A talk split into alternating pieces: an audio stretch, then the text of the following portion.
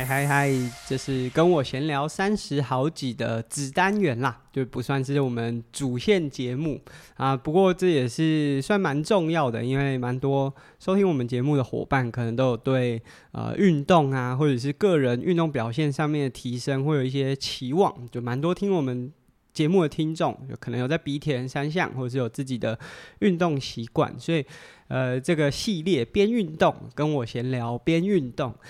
我们就是不定期，真的很不定期，就会分享一些训练的内容。那像我们比较前期有做，像游泳的时候，可以用哪些训练器材，或者是啊、可能在备赛的过程中的一些细节。那有时候是在讲器材的，那有些是呃训练的方式，啊，有些会分享一些心态上面啊，你在训练的过程当中，或者是在做选择就。在做运动训练的时候，其实有蛮多选择的。呃，现在是要盯一点，还是要放一点，或者是甚至像选一个教练，他其实有蛮多的呃内容是可以和大家分享。那当然，我觉得像这样子的主题啊，它都没有绝对的正确性，因为运动训练的这个学门啊，说真的，就虽然可能从很早期就有开始了，但是。因为它相较于其他的科学比起来，可能发展的就是密集发展的时间是比较晚的，可能就是这两三百年才是，就是真的大家有比较聚焦在这个上面，甚至可能就一两百年，就真的把很多的这个技术资源投注在里面。这个密集程度来说的话，可能就在近一百年左右，所以其实很多东西啊，就一直更新，一直更新，更新的速度真的超级快。有可能你三年前看到很很新鲜、很多人在追求的训练方式，哇，现在已经都。呃，没有什么人在用了，甚至会觉得说那是一个很落后，甚至你有时候现在听会觉得说啊，怎么还有人用这样子的方式去训练？诶，可是不代表那个训练方式对某个族群的人没有用，也就是个体差异化真的蛮大的。所以我觉得边运动的这个系列主题啊，就是提供给我们自己的一个观点。但是从这样的观点，诶，如果你有不一样的想法，其实。不是互斥的，那这不是我们今天的主题，只是呃想跟大家分享说，我们边运动这个主题不是要一个很说教的去分享，呃，可能某个技能或者是某个呃训练的方法，因为大家其实真的很常会去追最新的训练知识，可是不代表旧的那些训练知识就是没有用的。那这一集的节目，我们要和大家分享说，你要用多久来准备一场比赛是比较适合，是比较合理的。因为呢，就我们节目录制的当下，其实已经十一月了。我觉得其实每年都有这个感觉，就是你到十一月、十二月，你会觉得说，哇。好快，一年又快要过了。那每一年的一开始，就再过两个月、哦，大家又会有新年新希望，会帮大家自己设定很多目标。那常常啊，都是那个目标，你原本设的那个目标已经快到了，你觉得说啊，今年好像还是不行，算了，明年再来尝试，我、再把这个目标再往后推一点点。所以我觉得这个是可以。在今年呢，呃，就就借由我们这个节目啊，让大家破除这个问题。我们早一点开始，早一点开始去做准备。那到底要用多久来准备一场你目标当中蛮重要的赛事？那我们就会会在这一集分享。那在分享之前呢，就是这一集我提早录，因为呃，这个周末我会上台北，然后去参加 LAPA X Trail。我觉得我现在身体的状况是有稍微恢复一点点。呃，生理上、日常生活上，呃，比较没有那么多不舒服啊，包含作息，呃，本来就是真的蛮疲劳的，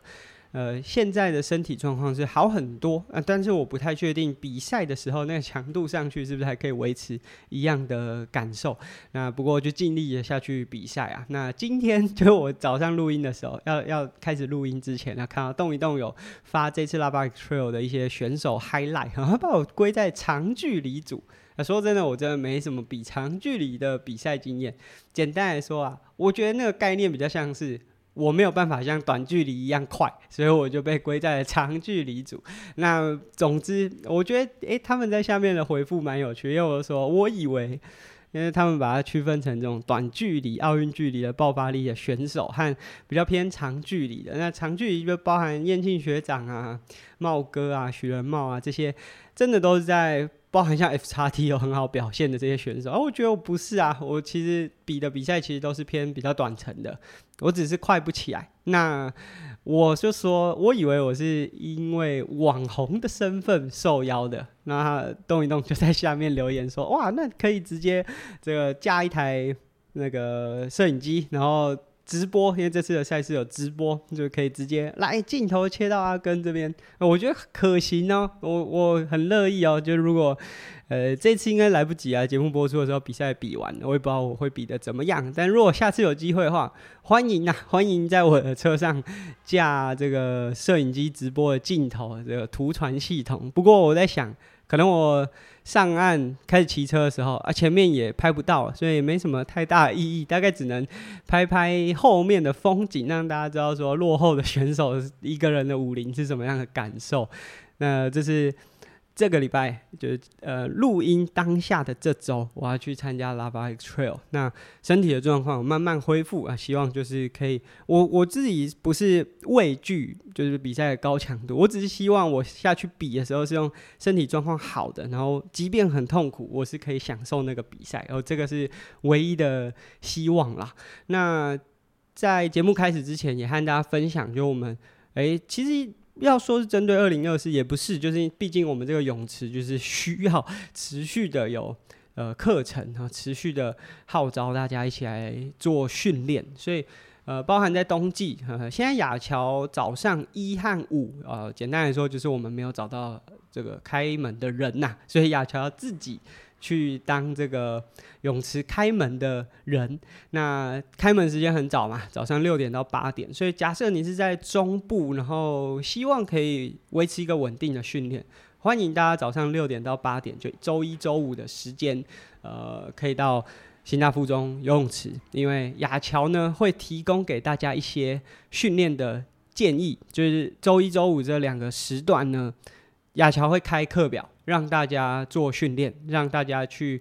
执行他当天的课表。而、啊、我们其实私私底下有讨论，就因为周一嘛，周一比较没有，呃，就是你可能是刚经过一个周末的训练，就假设你都有稳定训练，所以大家通常就周末会有一个比较高强度的训练。所以我们把周一排技术，那周五呢，就是诶、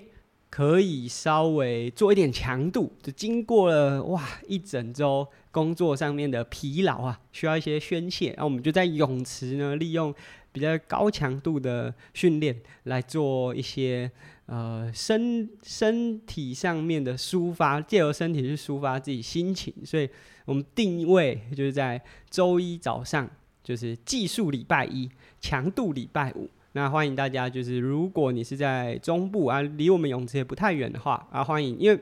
这个没有教学，就只有开课表。但是如果亚乔刚好就有空，他可能也会岸边指导，但就不要抱太多期待。就是他就我们没有收额外的费用，你只要付报名费，呃，入场费，就是泳池的入场费就可以进来，所以费用很便宜。就是你就算是全票，没有任何就是可能户籍啊，或者是学生身份，一百块入场之后，这个亚乔开的课表你就是。可以执行。那假设他刚好有空，他也许可以给你一些训练上面的建议。那这是日常，就每天就固定。那当然，我们每天固定，呃，每就是常态的训练，包含二四晚上也有俱乐部的团练。那那个当然是有就是额外的费用，因为就有我们有请另外的教练啊。那这个日常的训练之外呢，就是针对二零二四年，就是其实呃最近相关的赛事，其实蛮多赛事都是从今年。他们办完比赛就已经公告了，包含了普悠玛、呃 CT 这些比赛，包含 Xterra，都是在今年比赛结束的时候他就已经公告，所以大部分的比赛也都已经要截止报名了。包含普悠马其实大概只剩下竞赛组的一些名额，所以我们针对二零二四年的赛事呢，就第一季一到四月左右这这一段时间，我们规划了铁人课。那这个先修的铁人课除了就是从一月一直到你的比赛，不管你是普悠马还是 CT，那其实虽然我们是针对这两个赛事啦，可是因为其实还有蛮多不同的赛事，也都是在类似的时间，包含 Xterra 或者是呃上个礼拜才公告的安平。这些比赛呢，也都是在大概的时间，所以你可以看一下你大概的时间，比赛目标赛事的时间是在什么时候，然后加入到我们的训练课程。那除了铁人的训练课程，因为我们自己就观察到说，呃，其实蛮多来上铁铁人课的人，游泳的状况都没有很好，所以我觉得那样子不是一个好的习惯啦。就是大家会期待说，我上铁人课的时候就可以同时把游泳学好。其实我觉得这是有难度的，就像如果你没有办法骑单车，就是你连上车、下车或者是骑直线都有困难，那你怎么可能好好的上铁人课的自行车训练？所以为了要让大家有好的游泳的品质，因为我们也知道说啊，你如果在一个铁人的周期当中还要再去学游泳，其实你。没有办法那么专注啦，就是时间上安排、体力上足不足够，或者是整个周期跑不跑得完。所以，我们从十二月，就是从下个月开始，就有先修的课程。那确保，如果你想要上铁人课的话，你在游泳这个关卡上面哦，你至少是已经有余裕去执行课表。这是我觉得最。低的门槛，其实我觉得也不是只有我们自己的泳池。就假设接下来大家有要报，不管是北部还是南部，就各地的铁人课程，就你至少要具备基本的能力。就是你不可能说我都不会数学，然后我要去考一个这科学的这相关科系，你不可能，你国文。这个在台湾是用注音嘛？你不可能注音都不会，就要去学怎么写作文。所以铁人的基本就是你三项，不是说要很强。我指的会，不是说你会游玩比赛，或者是你可以开放水域定位。这这是课程应该带给你的。可是呢，你至少要可以游完，例如说两百公尺、三百公尺，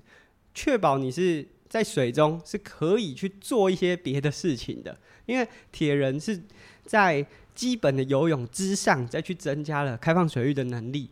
开放水域中的定位，或者是集体出发的时候这种复杂情境的排解能力，所以你必须要先具备这个。那其他的东西，铁人课再来教你，而不是你什么都不会，然后期待在上完铁人课之后啊，三项都可以很强。我觉得这个观念呢是。不是只有针对我们接下来要招生的伙伴，是全台湾的铁人，就是你应该要是有一个比较正常的学习脉络。那这样子的课程品质啊，我觉得不单只是对我们做教练的在教学上面比较可以有余裕的去真的好好教你，是你自己上那个课程才会有意义啊。不然你上那个铁人课，大家都在游课表，大家在游八趟一百，结果你游二十五就游不完。那你要怎么上课？所以这个是我们针对就铁人课前面还有一个游泳的先修。那即便你不是在我们泳池上课，我觉得你也值得从现在就先好好去上一个游泳课，把自己的游泳练好。那除了大人的铁人，就接下来有小朋友寒假寒假冬令营，我们也开了小铁人的课程。那其实我要说，站在我的立场，就是其实我们有收到很多人问我们说，要不要开小铁人的课。可是其实我自己在看房间的小铁人都太早专项化了。就如果大家有听我们的节目，就知道我们并没有鼓励学生，尤其是儿童，就是国小的学生，甚至国中的学生，那么早就只做一项运动。可是坊间呢，我觉得大家可能也都有一点招生压力，就是大家在做这些铁人的课程的时候。会希望说哦，我上完这个课程可以拿到个什么比赛的冠军，这样我招生下一期的时候会比较有优势。可这真的不是我主推的，所以即便我知道如果我这样开，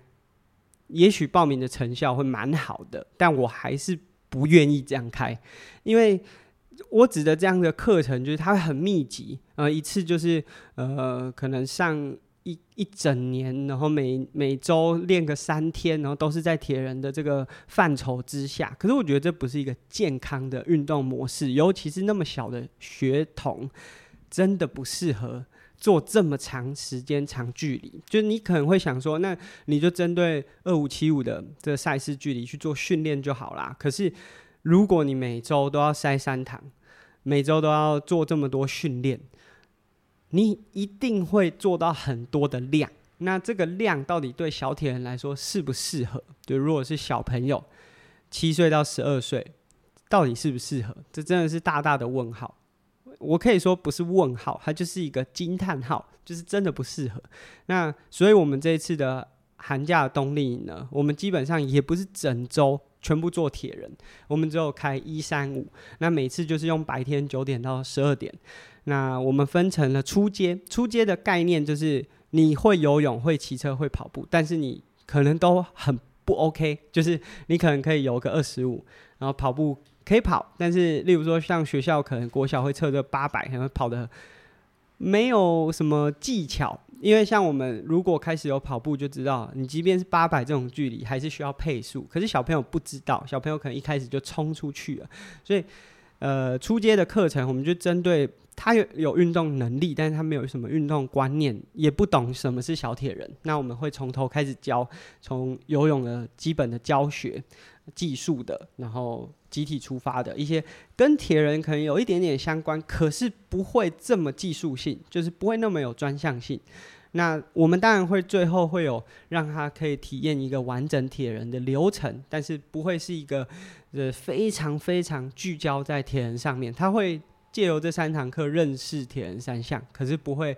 因为这三堂课呢，就变成很厉害的铁人选手，但是他可以获得很多知识。假设他真的有兴趣的话，他未来在做的时候会比较有概念，而且做起来风险会小很多，就是他可以避免很多伤害发生的可能性。那这是初阶的，他就是针对国小，呃，可能九到十二岁，呃，七到十二岁的这个年龄。那你可以自己带车，你可以不自己带车，因为我们场馆也都有车辆可以做。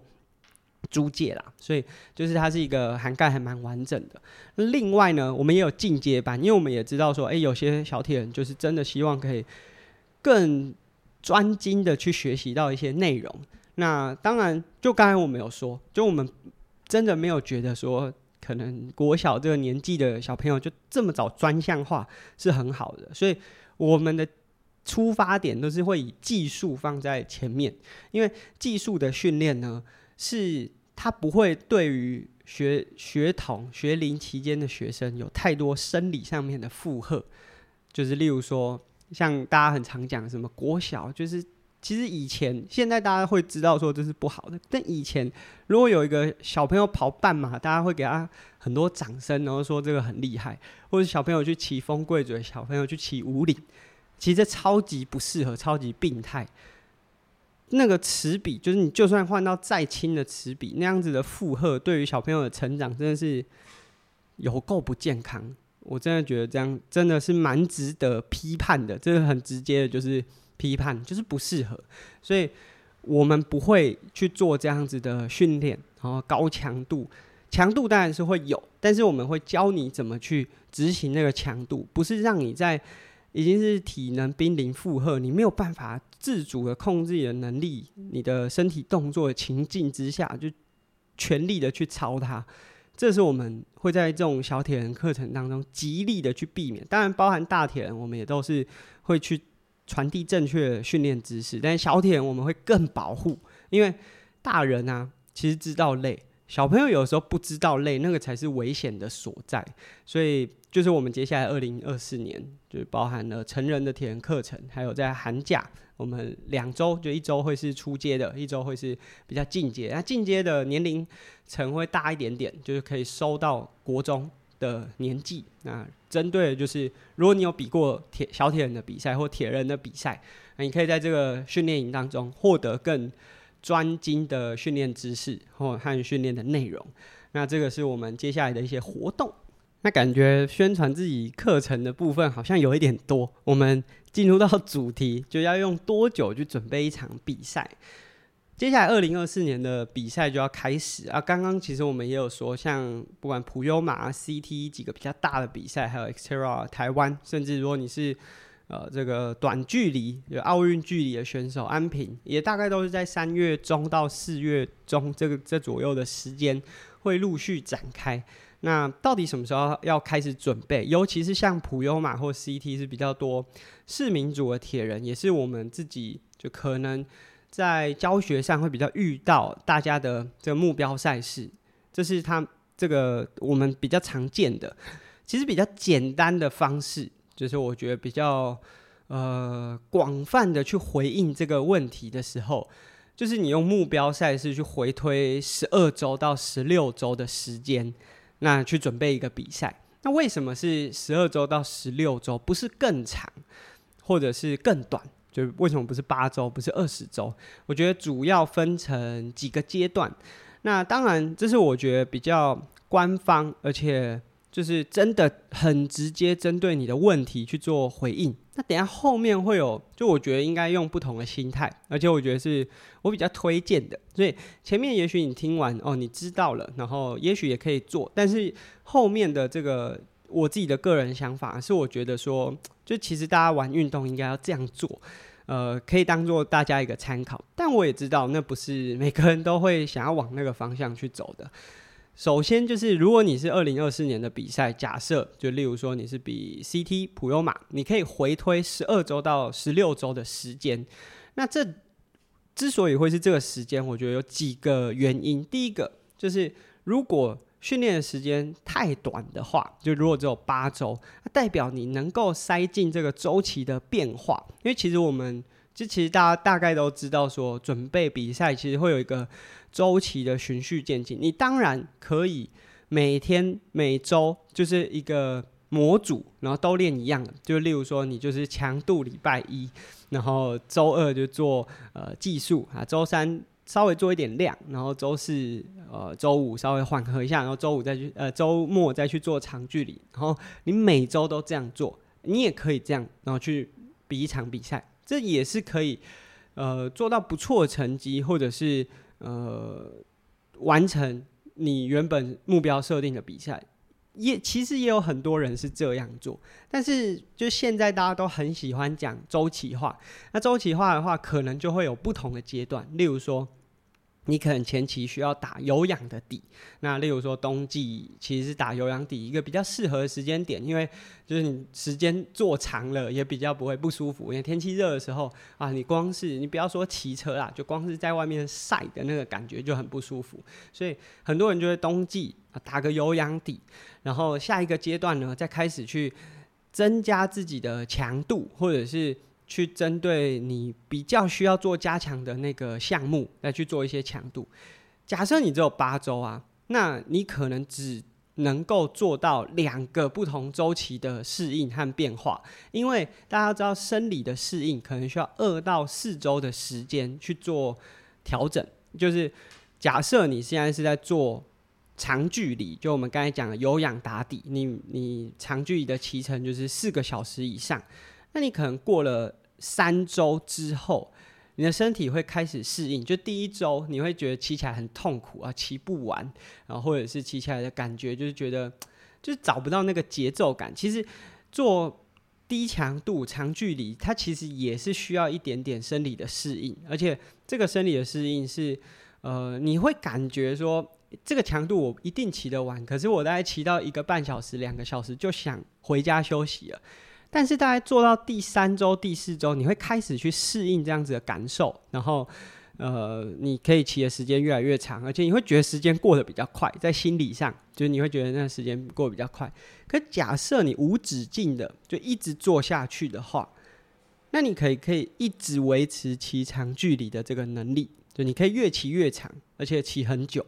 但是你会快不起来。那那个感觉真的就是你出去比赛的时候，你会觉得。你怎么比，其实都不会很累。可是呢，你强度你也拉不上来。那你每一场都会觉得好像有点可惜，就感觉好像好像都可以再快一点。可是其实实际上你不行。那这就是你的身体已经适应了那个长距离骑乘的一个模式。那这个时候，其实我们就是需要破坏原本恒定的这个状态，就先破坏才会有建设。你的身体已经适应了这个长距离，所以我们需要。转换一个强度，这也是为什么周期训练很重要的一个原因。就是你适应了一个节奏之后，你稍微去破坏它，那你身体会重新再去适应一个新的节奏。那这时候，假设你变化到，例如说，我们开始去做强度啊，去提升你的 FTP，再开始做一些第四区间强度的这种训练的话，那第一周你也会很痛苦。你会觉得说，这个时间，例如说，像我们可能开课表会先从八分钟、十二分钟这种维持的时间，就是第四区间这个维持的时间开始，啊，你会觉得我光六分钟就维持不了了。可大概第二周、第三周开始，哎，你也会开始慢慢去适应这个强度要维持这么久的时间。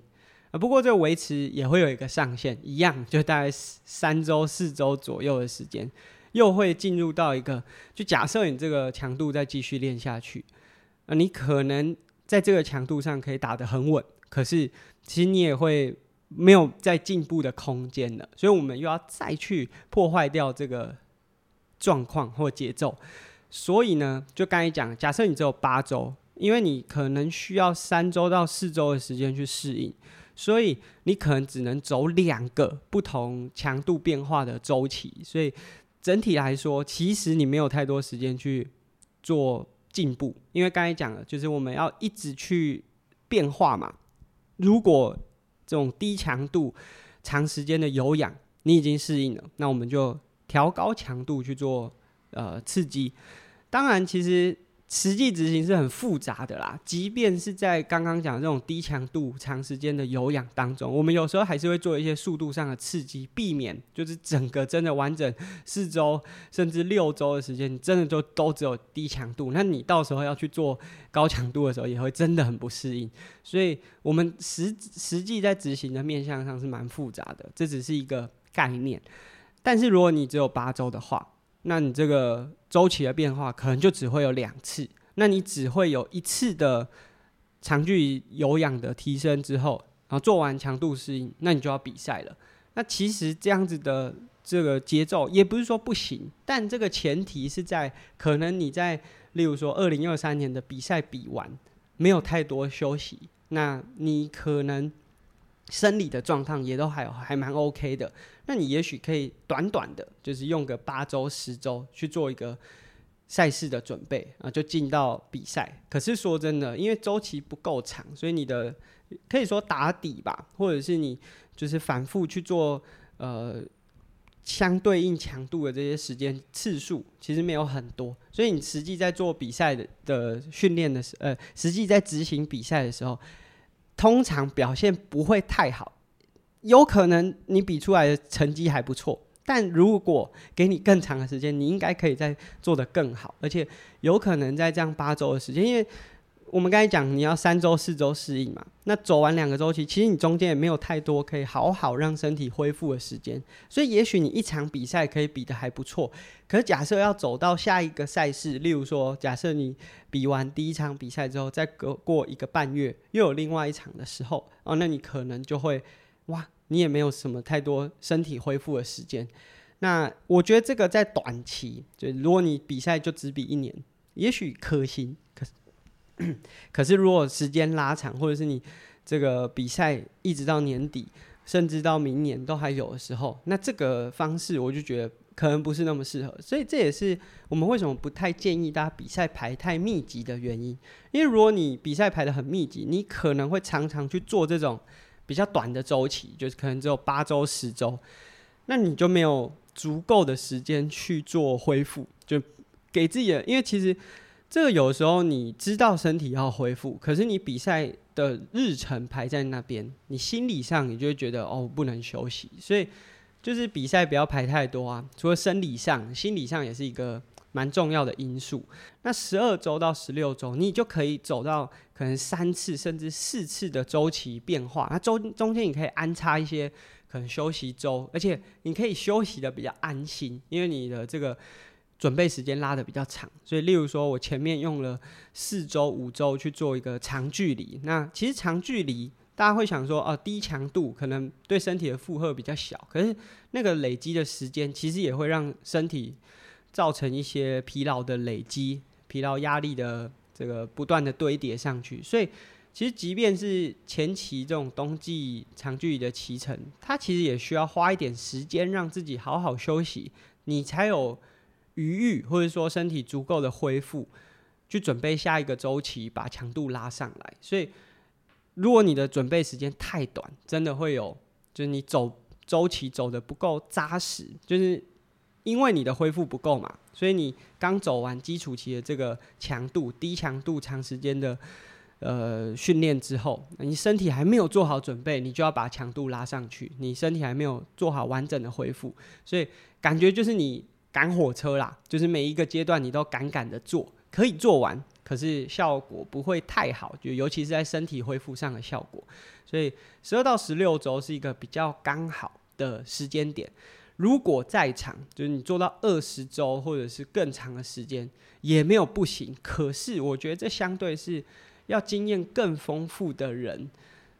才有办法，因为就是。时程拉得那么长，对于心理上面的压力也会很大，因为你要一直一直的维持训练。那因为你的周期走很长，代表你中间不太能够去参与一些赛事或活动。因为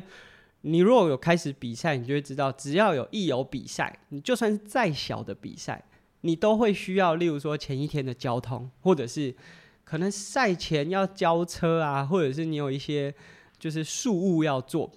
这事务不是日常生活的，是因为你参加这场比赛增加给自己的事务，那你可能就会影响到你的训练。所以假设你把周期拉到二十周甚至二十四周这种超级长的周期的话，你必须要有很很很有这种，我我可以说是禅的精神，就是你很专注在训练上。那我觉得这对新手来说是蛮困难的，就是你要很聚焦，完全在训练上，因为。训练其实到了大概第六周、第八周吧，那个时间点啊，你会开始觉得说啊，我开始练的有一点点累了，我开始觉得这个训练的过程当中有点不知道自己在练什么，因为距离比赛其实还有一段时间，你那时候的就是表现可能还没有很好，可是你的疲劳指数很高，所以你那时候会有一种。我有点不知道自己练的到底有没有往自己的方向。当然，如果你有教练，教练可能会在这个时候帮你排一个测验，或者是一些小的阶段目标。可是如果没有你没有教练的话，那这时候你会是一个心理上面最难过去的时间点。这时候你会觉得说，哎。训练的疲劳也蛮多的，可是我这时候速度也还没有到某个程度，因为假设是八周嘛，你可能是刚走完这个长距离的训练周期，然后正准备要进入到强度，那其实你对强度的适应也还没有到一个很好的状况，然后距离比赛又蛮远的，那但是你也觉得你已经练了很长一段时间，怎么还没有很实质的建树？所以这个时候。对于心理来说是蛮蛮大的压力，所以假设哇，你看到后面，就你在八周左右看到后面哇，还有十二周、十五周这种时间的话，哇，那你真的会觉得说，真的练下去好辛苦。那这个我觉得也是在训练的时候我们常会遇到的一个问题，就是我们自己有在做教学的话，通常因为像刚才讲前面会有低强度长时间的训练，那像我就。就是有时候很难要求到底要多低强度嘛，我就会限制。但如果你有功率或者是有心率、有跑步配速是可以做。可是有时候就大家不会那么不会那么认真的去做低强度。什么叫认真的做低强度？就是你真的不能把强度做高。这个是有时候在做训练的时候。入门的铁人，我入门的玩家，甚至包含我们自己，有时候也会觉得说啊，这么低强度好无聊，就是会有很多想要去违规的心情。所以，例如说，我就会要求，那你想要快可以，那只能用轻齿比。那用轻齿比的好处就是，你也可以把踩踏的，就是你即便要快，你也只能靠转速。那你可以间接去增加自己踩踏的表现。所以，总之就是这个前期在训练的时候，如果你拉的时间比较长的话，很多人会在第一个周期就比较低强度的这个周期啊，觉得太轻松，所以就自己偷加一点点量，偷加一点点强度。那你可能在第二个周期的时候，就是你前面要快不快，要慢不慢，你真的要快的时候又快不起来，这会变成一个是一个恶性循环。所以我觉得十二周到十六周，就是你可以比较明确的知道你要这个不舒服的感觉要维持多久，是比较感觉摸得到边际的。因为假设在第八周，我们刚才讲的就最长训练上面最常开始面对到迷惘。我觉得如果你是很精英的铁人，你可能已经很习惯，你会想说。才八周而已，可是如果对入门的玩家，你可以想象哦，就是你练了两个月，但是你那个时候的身体状况，就是运动表现还不是最好的，你真的会有一种心理，嗯，比较好像看不到目标的那个感觉。那如果是十二周，你就知道说还有四周就快要到比赛了。那如果是十六周的话，你知道说可能已经过半了，就是心里会开始。虽然疲劳，心里开始有点没有办法再坚持，可是你看得到终点。可假设看到前面还有三个月、四个月的时间要准备，哇，你会真的有一点失去信心。所以这是为什么我们会建议这个距离目标赛事回推十二周到十六周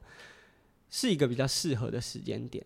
啊。但是啊，就这是我们给大家的建议。呃，我们今天也没有给大家实际上说，那你如果十二周、十六周要怎么安排？我觉得，哎，你要么你去买教练课，要么你就是多看一点书，知道说 周期怎么排。那其实网络上资讯都有，那你看是要看网络的，还是你要找一个专业的教练？我觉得这是可以给大家，就是至少在时程上的建议。现在时间点其实也蛮适合的，就不管你是比。呃，三月中或者是四月中的比赛，呃，现在开始准备，大概也就是十二到十六周。哎、现在可能还没啦，就是但是你比完今年，就不管你是比台北马，还是你可能十一月左右比赛就结束的话，那你有很足够的时间去回推这个十二到十六周，就是你现在可以先知道，然后先帮自己规划。那比完今年的最后一场比较重要的比赛，好好让自己身体休息一下，那你就可以开始去做。可是我觉得啊，就是每次大家问我说啊，那我到底要用多久去准备一场比赛的时候，这个比较官方或者是一个很明确，就针对他的问题去回答的答案，就是十二到十六周。可是实际上，我会觉得说，你如果都只是用准备一场比赛的心态，其实我觉得其实真的很难准备好一场比赛。你可以去看那些真的把比赛比得很好的人，他真的不太会用。准备好一场比赛的心态在做运动训练，他会用准备好玩好一个运动项目的心态去准备。什么意思呢？就如果今天的标题是用多久准备一场比赛，我的答案可能会是十二到十六周。可是我觉得，如果你是用这样的心态啊，其实你也大概只能准备好比完。不管你是比铁人三项啊，还是假设像刚结束的 KOM，你可能就是在你当时的生理状况之下，好好的准备，用最好的表现去比完你的那场目标赛事。可是，是不是你的能力最好的发挥？我觉得不一定，因为有可能你你训练经验超少，所以这个十二到十六周，你大概也只是懂了铁人三项该怎么练，或者是你懂了这个比赛的配速要怎么配。大概就只有这个范畴，可是你的懂了这个配速怎么配，是在你现在的这个生理情境、生理条件、训练的呃运动表现上面。但是如果是那些大家看到台面上成绩很好的选手，其实他们也不会单纯只看一场比赛，他不会说我明年要比一个 CT，然后下半年可能有 FXT，那我就是走完这个周期，然后就放飞自我。大家都是用一个我想要好好把一个运动玩好的心态在做准备，那那个感觉是什么呢？就当然他在比赛前可能还是会回推十二到十六周去做运动训练，可是他会把这个运动当作是，即便他的目标赛事结束之后，哦，他还是保持一个训练的节奏，然后可能会聚焦在。他在比完那场比赛之后的缺失，然后去改善它，去调整它。那我觉得用这样子的心态去做准备啊，你会更长线的，就是更有规划，而且有策略的去把这个比赛比好。因为其实铁人三项真的很难练，就是 就是除了我们刚才讲的这个生理上，你可能前面要堆有氧，后后面要开始做强度，然后要针对自己的比赛配速去做适应，就是你要在你的比赛配速上可以做得很稳定，而且呃维持得够久。这个是就针对一场比赛来说，可是，在做这个比赛的过程当中，你同时还有游泳，能不能做到？骑车能不能做到？跑步能不能做到？三项，前面两项你有没有办法稳定的节奏？就每一个其实它都是跟周期有关。游泳有游泳的周期，骑车有骑车的周期。那其实，在训练的过程当中，如果你很想聚焦在游泳的提升，那你其他两项一定会有一些损失。不是说你游泳游得很好，你的骑车就会烂。但是，因为如果我想要在一个周期里比较聚焦在游泳的能力训练上面，那我的另外两项可能强度的这个顾及比例就会降低。就假设我很就在这个八周都很认真在游泳的强度上，一一周下水六天，然后每天下水游的量可能累积一个礼拜要游到十五公里、二十公里的话，那你在岸上。能够好好把强度做好的那个体能或者是专注的时间就会受到影响，所以不是说你有游泳变好了，其他陆上项目就会变差。但是你的如果那个周期聚焦的是在游泳，那你顾此一定会失笔嘛，所以这是不可避免的，也没有哪个选手厉害到说我可以在。准备一场比赛的十六周里面，同时把三项都准备好，那怎么办呢？所以大部分的选手是，假设我比完了一场比赛，我发现 我这个游泳感觉真的不是很 OK，那我在下一个准备周期的时候，我把更多的焦点放在游泳上面，而不是说我只游泳，我还是会去做骑车和跑步，但我可能在强度的聚焦上面不会放的那么多。就我把焦点都放在游泳上，那有可能在过完这十六周之后，我的游泳有提升，然后骑车持平，跑步小退，然后让我的游泳表现诶还不错。那我接下来在下一个阶段，我也许就可以针对我的跑步去做提升，游泳维持，那骑车再稍微放一点点。那在这样子可能几个循环之后，你会发现那些选手能力一直上来，一直上来，一直上来。那这跟一般的选手的差异是什么？假设你都只用一场比赛在看，那你永远都是在做那个十六周，尽可能把自己现有有限的能力去比好那一场比赛。那下一场比赛的时候，你又是从那一个能力调整好去比下一场比赛，所以你感觉永远都是在把自己推到当下能力的顶峰，然后休息之后再从。好像起始点再重新开始，可是对于那些想把这个比赛完成、做得很好的那些选手，就例如说，像我在比 Xterra 职业组的那一年，我的第一场、第二场就是台湾站和纽西兰的 Rotorua 的比赛，我就是有点就一般选手的心态，我就只有想要用我当下的体能状态去把我的就是三项比好，所以。确实，就是我在台湾站的时候，哎，其实三项都是用我当下最好的表现去比完。可是啊，游泳就超烂，跑步就超烂啊。所以呢，就第二场比赛开始，就比完纽西兰的比赛开始，我觉得，就也许我在那个时间点要去提升游泳有点困难，所以我可能聚焦在跑步上面。那所以确实我在就比赛的时候游泳没有那么好。那单车持平，因为单车可能是我三项当中。就是运动经验最好的，所以不用太多强度，我还是可以维持在某个水准。那我把比较多的时间聚焦在跑步，所以也确实就在那那两场比赛过后，游泳稍微就是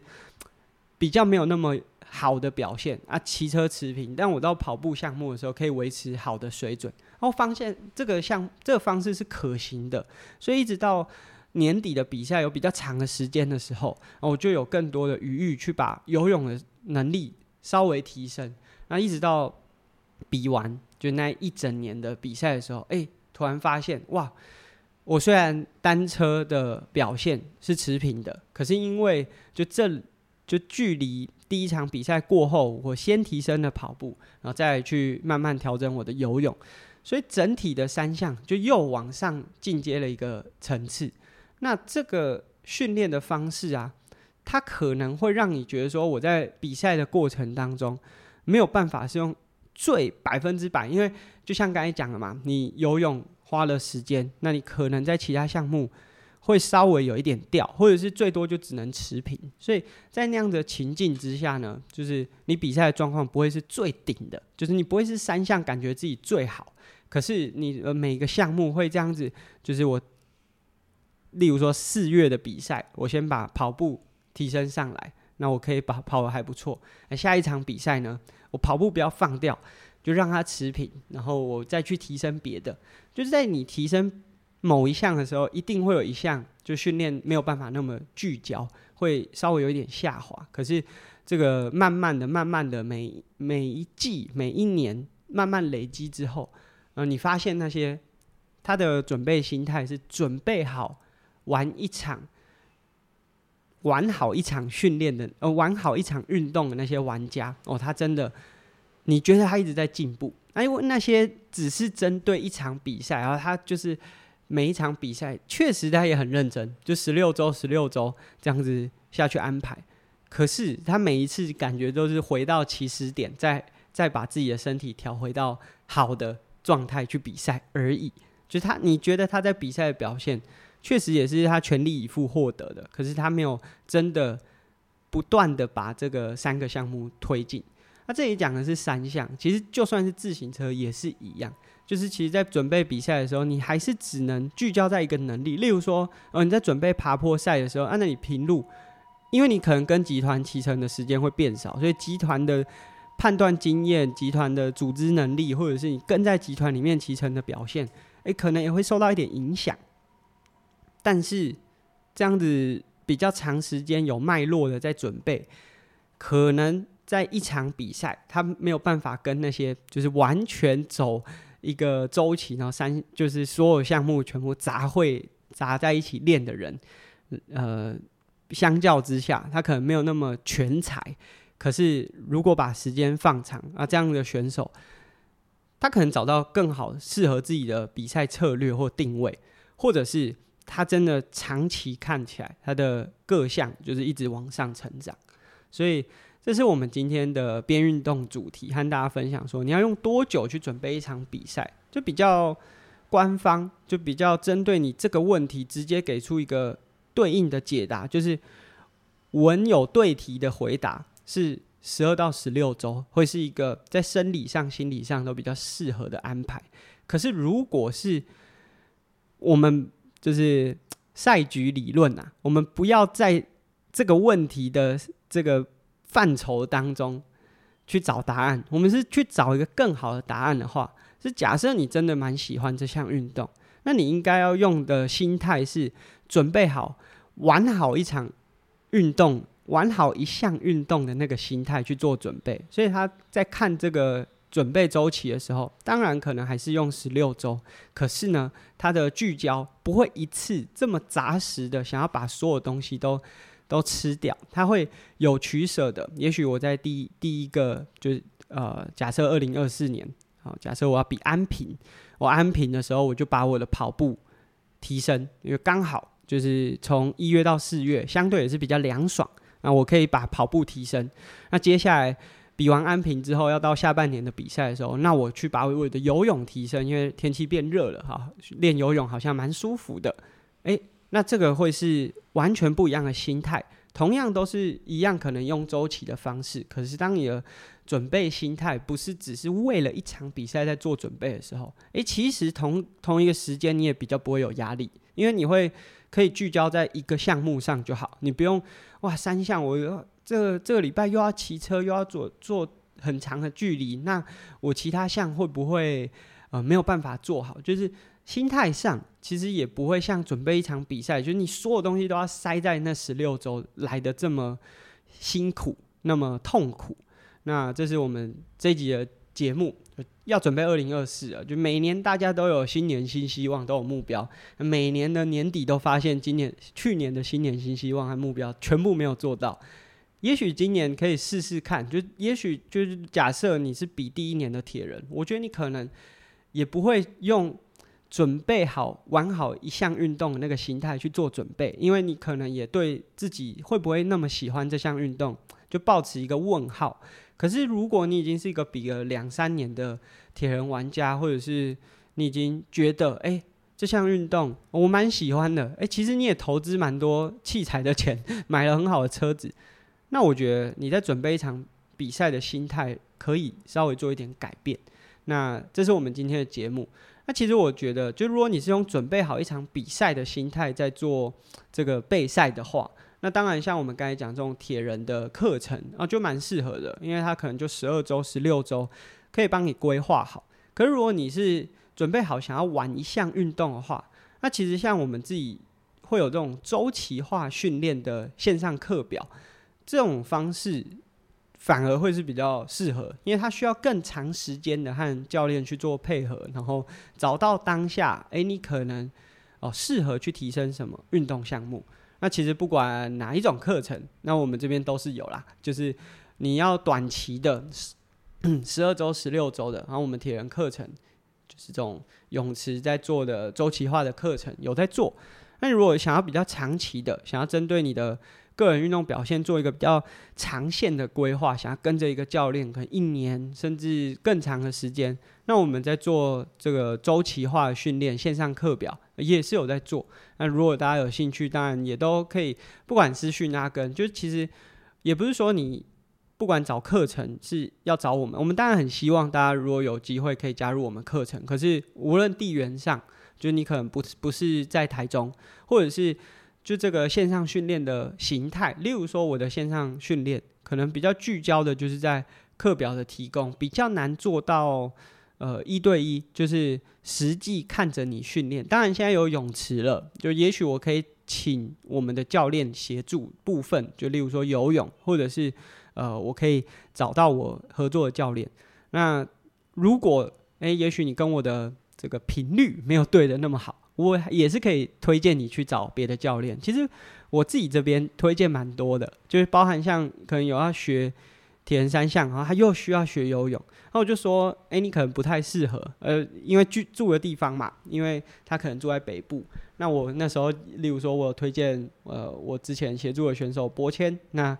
这个蛮多教练应该都有。因为我的推荐，呃，多多了几个学员，所以假设你是想要找教练的话，啊，你你不一定要直接找我，就是你可以找我，然后我可以帮你推荐到蛮蛮多，就是蛮符，就是适合你情境的教练上面，就是可以。其实我觉得台湾的教练都还蛮开放的，就包含像呃，最近我们有在那个爱运动动物爱的群组里面，那里面可能大家有来自各各个不同地方，那。其实大家彼此也都会推荐当地的教练哦，比较适合他的。例如说，有些人就是游泳比较需要加强，那我们知道，毕竟我们在这个业界啦，训练这个产业也是一个业界嘛，也知道说哪些教练也许比较符合学员的需求。所以我觉得，作为一般运动就是爱好者来说。其实最简单的方式就是先问，就不要不问。你不问，没有人知道你的问题，或者是可以怎么协助你。但你如果问了，诶，其实绝大多数，就我们不会为了想要多赚一期课的钱呐，然后就去收一个其实我自己也 handle 不来的学员，然后砸坏我的招牌嘛。所以，如果大家有兴趣的话，就不管你是不是要上我们的课，我的线上训练课程。啊，都欢迎大家提问。那我们其实都很乐于帮大家解答。那这是今天跟我闲聊边运动，那希望大也有给大家一些不同的想法。那我们就下集节目见喽！啊，祝我 LAPA X Trail 啊顺利完赛。我说真的，这短程也不代表说我就有办顺利完赛。尤其是我前几天就是身体稍微恢复，去跑了一个强度，哦，觉得嗯，真的。差差的，那我们下期节目见啦，拜拜。